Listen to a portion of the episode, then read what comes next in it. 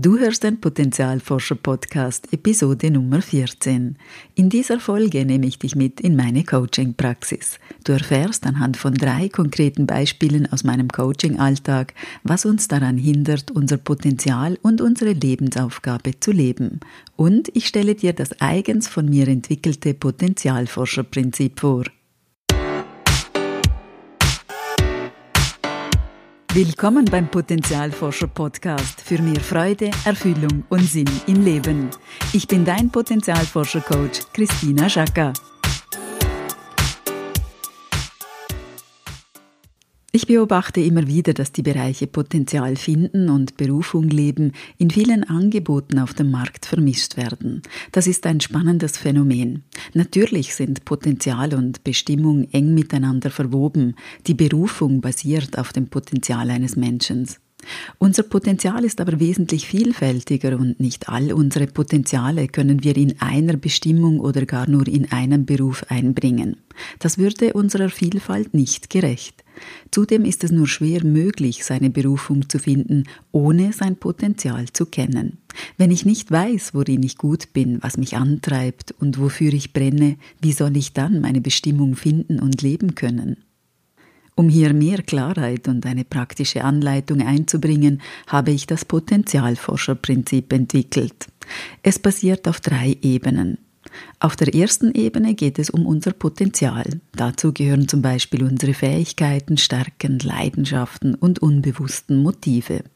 Auf der zweiten Ebene steht die Bestimmung im Mittelpunkt. Hier geht es um Fragen der Berufung, der Visionen und Aufgaben im Leben. Und auf der dritten Ebene sind wir im Bereich der Verwirklichung. Hier leben wir unser Potenzial und unsere Berufung bereits, kämpfen aber meist mit kleineren und größeren Hürden. Wir haben Zweifel, fühlen uns blockiert, haben Ängste oder alte Glaubenssätze, hindern uns an unserem Erfolg. Manchmal werden wir im Alltag entmutigt und verlieren den Zugang zu uns und dazu, was uns von Herzen Freude macht. Mein Potenzialforscherprinzip ist für mich eine wichtige Arbeitsgrundlage, denn auf jeder der drei Ebenen zeigen sich unterschiedliche Themenschwerpunkte und Herausforderungen. Es macht einen großen Unterschied, ob eine Blockade oder ein Muster, zum Beispiel des Nichtgenügens, auf der Potenzialebene oder auf der Ebene der Verwirklichung aktiv wird. Dementsprechend ist auch die Herangehensweise im Coaching oder in den Kursen eine andere. Heute möchte ich dir typische Beispiele aus meinem Coaching-Alltag zu den drei Ebenen des Potenzialforscherprinzips vorstellen. Es sind Beispiele, die zeigen, was uns daran hindert, unser Potenzial und unsere Lebensaufgabe zu leben. Hindernisse, alte Muster und innere Blockaden können auf allen drei Ebenen des Potenzialforscherprinzips auftauchen. Auf der ersten Ebene der Potenzialfindung zeigt sich häufig das Gefühl, keine besonderen Stärken oder Fähigkeiten zu haben.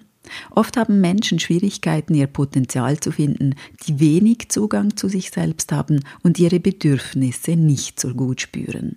So erging es Susanne.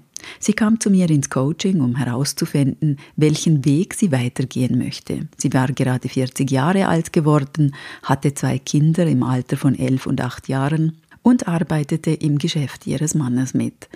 Sie spürte zunehmend, dass sie nicht glücklich war und dass ihr schwer fiel, die Kraft für Alltagsaufgaben aufzubringen. Obwohl sie eine aufgeschlossene und fröhliche Person ist, begann sie sich von anderen zurückzuziehen, wofür sie sich wiederum schlecht fühlte.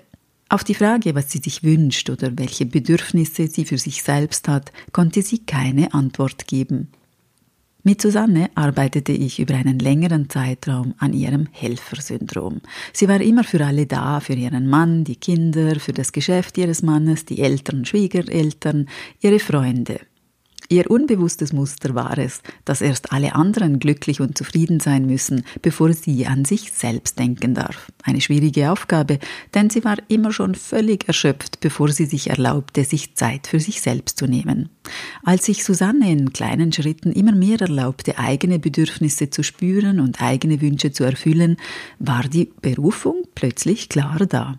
Sie wollte Physiotherapeutin werden, ein Beruf, der sie schon eine Weile faszinierte und den Gedanken daran aber immer wegschob. Wenn wir ganz ehrlich sind, ist da oft eine vage Ahnung von dem, was wir gerne leben würden. Doch wir erlauben es uns nicht hinzusehen, sie ernst zu nehmen, diese Ahnung. Wir verdrängen sie, tun sie als unrealistisch ab oder finden gleich tausend Gründe, warum das sowieso nie klappen kann. Auf der zweiten Ebene des Potenzialforscherprinzips der Bestimmung geht es oft um unseren Mut. Wir kennen unseren Traum, wir wissen, was wir gerne leben würden und wie wir es umsetzen könnten. Doch wir haben Angst, Angst abgelehnt zu werden, überfordert zu sein, zu scheitern, kritisiert zu werden, uns zu zeigen, wie wir sind.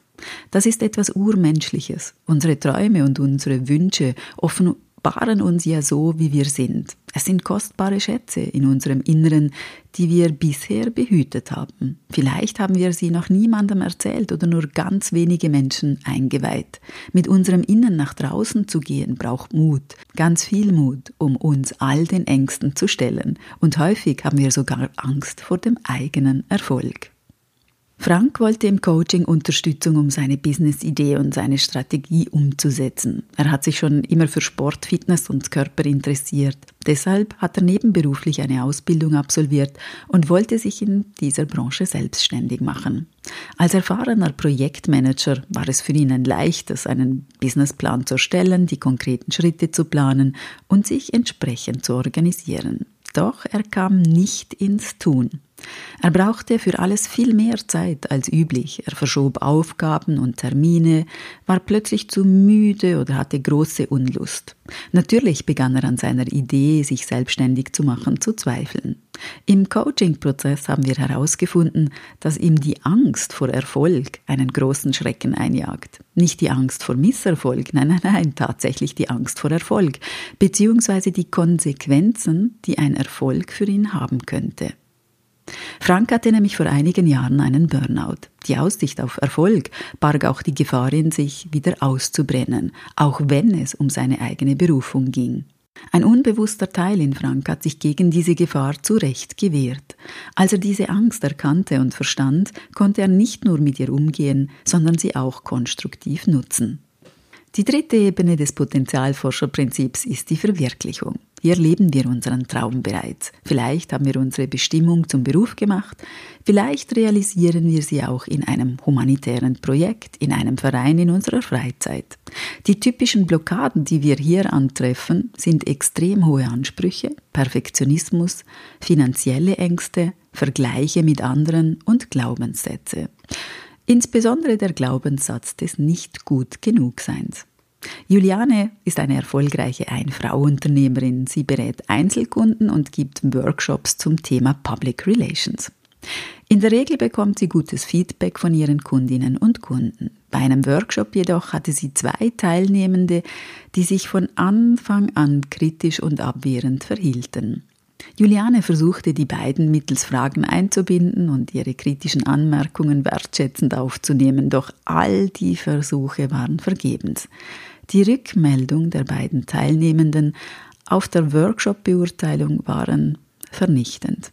Juliane war am Boden zerstört, gleichzeitig auch verärgert über sich und die beiden Teilnehmenden. Sie wollte nun im Coaching Feedback dazu, was sie besser machen könnte, welche Fehler sie gemacht hatte und was sie übersehen hatte. Sie wünschte sich ein direktes und vor allem schonungsloses Feedback. Juliane wollte nicht die Situation als Ganzes beleuchten, sondern lediglich diejenigen Punkte ansehen, die sie verbessern kann. Sich zu verbessern und von den Erfahrungen zu lernen, das ist bestimmt äußerst wertvoll. Juliane aber war der Idee verfallen, dass wenn sie sich perfekt verhält, perfekt handelt und spricht, damit auch Kritik vermeiden hm, und sie sogar ausschließen kann. Das ist dieses alte Muster, das sagt, wenn du dich nur genügend anstrengst und alles richtig machst, dann wirst du geliebt. Als ob wir jemals jemanden mit Anstrengung und Perfektion dazu gebracht hätten, uns zu mögen. Doch diese Muster sitzen natürlich tief. Sie leiten uns auf die falsche Spur. Wir setzen den Fokus dann auf Perfektion, mit der wir Energie und Freude verlieren, statt uns darauf zu konzentrieren, wie wir mit der Kritik umgehen, was wir mit ihr machen und wann wir sie durchaus auch zurückweisen und entschieden Grenzen setzen. Gerade Menschen mit einer hohen Leistungsmotivation laufen hier Gefahr, ihre Energie am falschen Ort einzusetzen und so im Fortkommen blockiert zu sein. Um ein sinnerfülltes Leben zu führen, ist es unsere Aufgabe, die Blockaden aufzuspüren. Wir müssen uns diesen Glaubenssätzen oder Ängsten stellen, sie ansehen, würdigen und vor allem hinterfragen. Vor allem hinterfragen. Denn es ist ganz normal, dass wenn wir unser Potenzial leben und unsere Bestimmung verfolgen, Hindernisse und Widerstände auftauchen. Sie zeigen uns, dass wir auf dem richtigen Weg sind und uns von altem Ballast befreien. Das ist gut, wenn auch nicht immer schmerzfrei oder einfach.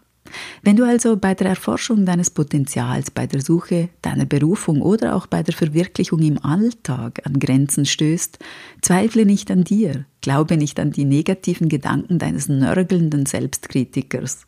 Vielmehr habe den Mut hinzusehen und zu hinterfragen und habe den Mut, dir Hilfe zu holen. Es ist alles bereits da, was du brauchst und du schaffst das. Hast du Lust auf mehr Infos und Inspiration rund um dein Potenzial, deine Bestimmung und die Verwirklichung im Alltag? Dann werde Mitglied in der kostenlosen Facebook-Gruppe Potenzialforscher Community oder abonniere den Potenzialforscher Monatsletter. Denn Potenzialforscher Insider wissen mehr. Mehr über ihre Fähigkeiten, ihre Persönlichkeit, ihre Lebensaufgabe, ihre Leidenschaften und das Abenteuer, ihr Licht leuchten zu lassen. Du bekommst Infos, Tipps und Tools zu deinem einzigartigen Potenzial für mehr Freude, Erfüllung und Sinn im Leben. Und denk daran, wenn wir unser Potenzial in die Welt tragen, dann ist es Magie. Etwas in uns leuchtet besonders hell.